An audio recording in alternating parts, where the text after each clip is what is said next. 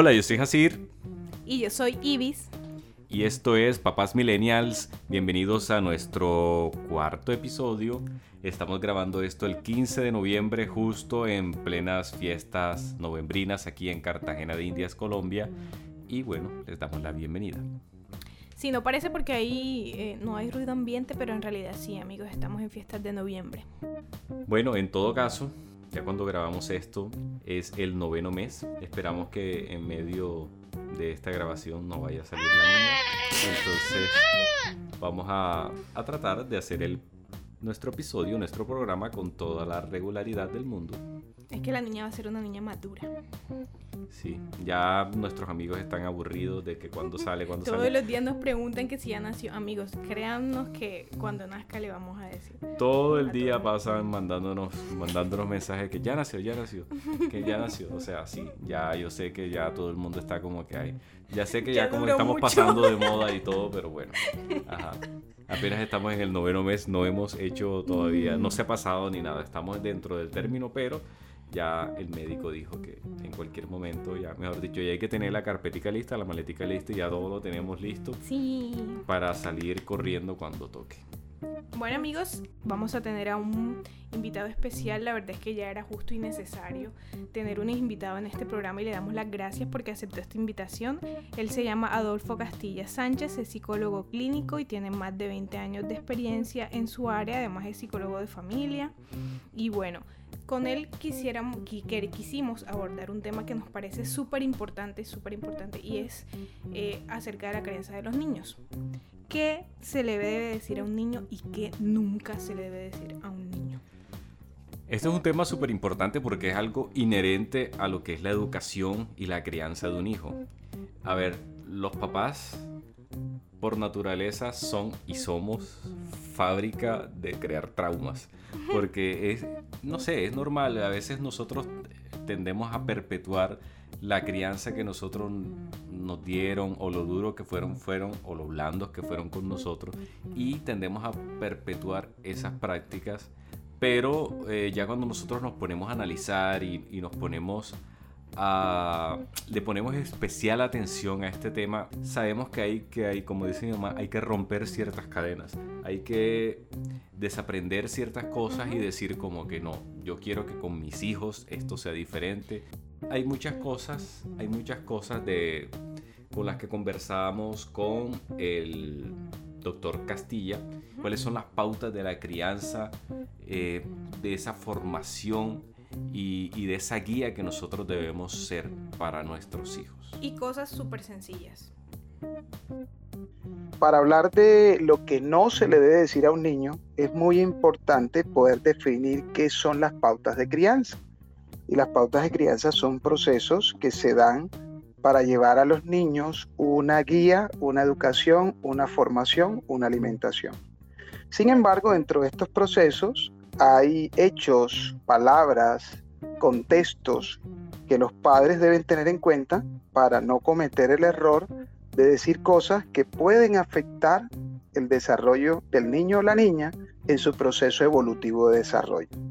Por ejemplo, cuando se estigmatiza al niño, es decir, tú no sirves para esto, tú no eres bueno para esto, tú no tienes poco conocimiento, siempre se recomienda que se rotule el acto, más no al chico, porque esa es una forma de programarlo y de cierta manera sus esquemas cognitivos comienzan a ser afectados desde niño.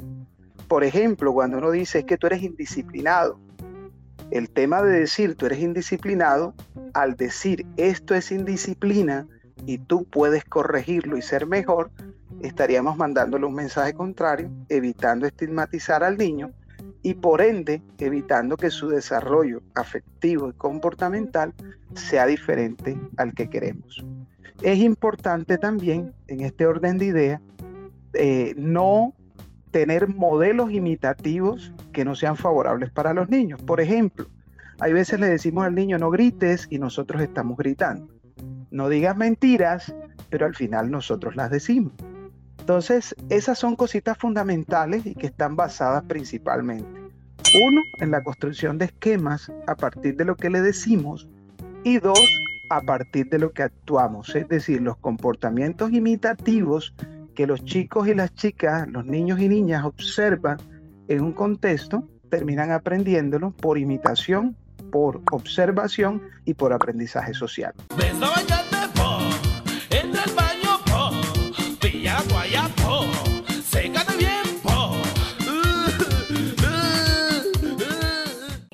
Que me parece bastante dolorosa aunque la gente se burle. O sea, esa champeta grafica realmente lo que pasa en muchos barrios subnormales de Cartagena y en muchísimas familias colombianas, sobre todo en las, en las más pobres. Ahí parece que hay como un odio hacia la vida, como un resentimiento hacia la vida y la gente se desquita con los pobres pelados, o sea, por cualquier cosa vienen y se los clavan, les pegan, los insultan. Entonces, esa champeta es como que no le pegues, no lo trates mal y puede dar risa, pero es triste y de verdad puede traumar. Y no sé si a ustedes les ha pasado, chicos, que de pronto tienen amigos o a ustedes mismos también les ha pasado que sus papás han utilizado en el pasado esas frases que a uno le remuerden en la conciencia, tipo, tú no sirves para nada o tú no sirves para eso, eres un inservible. Tengo un amigo que me estaba diciendo que como que no, o sea, mi mamá me decía como que tú sí eres bruto, tú no sirves para eso.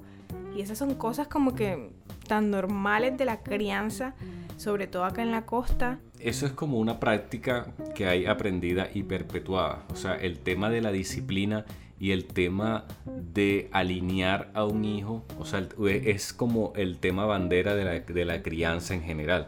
Pero para mí la crianza son muchas cosas más. Eh, sí, sí, hay que tener una cierta disciplina, sí hay que tener eh, especial cuidado en que los hijos sean bien portados, pero también es importante ayudar a encontrar a los hijos cuál es su pasión, para, para qué es lo que sirve en realidad cuáles son sus fortalezas y acentuarlas. Pero cuando tú, yo considero que cuando un padre es demasiado estricto con el hijo, y también cuando lo es demasiado permisivo.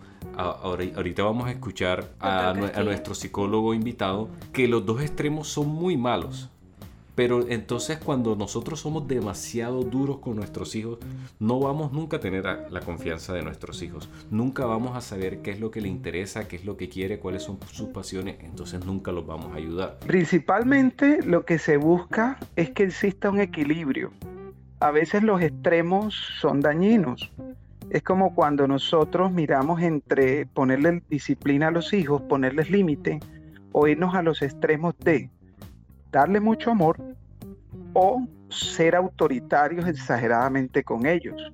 Es importante brindarles amor, pero también colocarles límites. Y eso es lo que está ocurriendo hoy. O sea, el modelo de comportamiento por los cuales los niños y niñas aprenden con mayor facilidad, ni siquiera es por lo que se les dice, sino sencillamente por lo que actúan los padres que observan los niños. Ahora hay algo muy importante. En el contexto de hoy en día hay un tema que es solo prohibición. Y la prohibición no necesariamente ajusta o mejora comportamientos en los niños. No realices eso, no puedes hacer esto, no hagas lo otro. Pero resulta que no le damos una explicación de las consecuencias de algunos hechos o no le explicamos el porqué de la situación.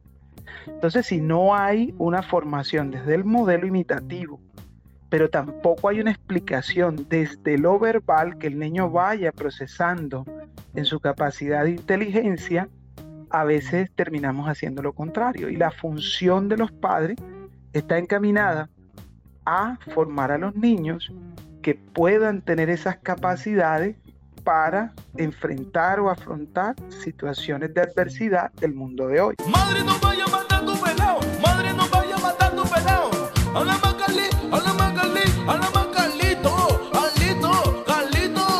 Yo recuerdo una, un comercial de televisión aquí en Colombia que lo, lo daban muchísimo, que salían esos, esos ejemplos de de papás diciéndole frases negativas a los hijos como que usted no sirve para nada, no parece hijo mío, cállese. Y yo, pues para grabar este podcast estuve buscando ese comercial por todas partes, por todo, por YouTube, por internet y no lo encontré. Y en foros eh, leí muchos comentarios de gente como que buscando ese comercial, pero no lo no, no, nadie lo, lo ha encontrado y nadie lo ha subido tampoco. Es un reflejo de esa época. Es un reflejo, claro, de esa época. Ahora, el reflejo que nosotros estamos viviendo de, de unos años para acá es que hay más permisividad, que hay una, una elasticidad en el tema de la crianza y obviamente los dos extremos son malos. Todavía nosotros obviamente no tenemos a Abby, todavía no le hemos creado, no hemos lidiado sus rabietas, su adolescencia, todo esto, pero esperamos hacerlo de la mejor manera y por eso también junto con ustedes nos embarcamos como en este viaje de, de toda esta crianza millennial, de todo esto de ser papás millennials y es por eso que hacemos esto. Y vuelvo yo a la champeta porque esa champeta me trauma y la champeta del pobre pelado definitivamente perpetúa también la violencia. Eso es un, eso es un algo cíclico. Si ellos ven eso, ellos lo van a repetir y obviamente como tú decías, si no están reforzando sus habilidades, ¿qué les queda? Se le queda todo, toda la debilidad, toda, todo ese esos contras que ellos desarrollan y entonces de pronto son personas que no van a ser positivas para la sociedad. Eso es lo creo yo que es como lo que estaba pasando y pasa y pasa mucho. Es importante poder decirle a los padres que las palabras positivas y todas esas herramientas verbales que tenemos para brindarles a los niños y niñas comienzan desde el mismo momento de la gestación, precisamente porque hay una conexión biológica y desde ese momento los niños comienzan a desarrollar su capacidad de aprendizaje y su capacidad afectiva.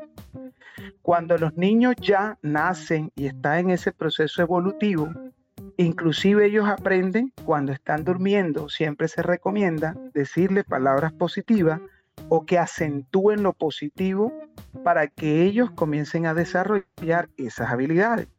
El cerebro tiene unos circuitos neuronales muy potentes que son receptores de todo ese lenguaje verbal que reciben los niños de sus padres y esto los hace más seguros y desarrollan una vinculación más afectiva con ellos.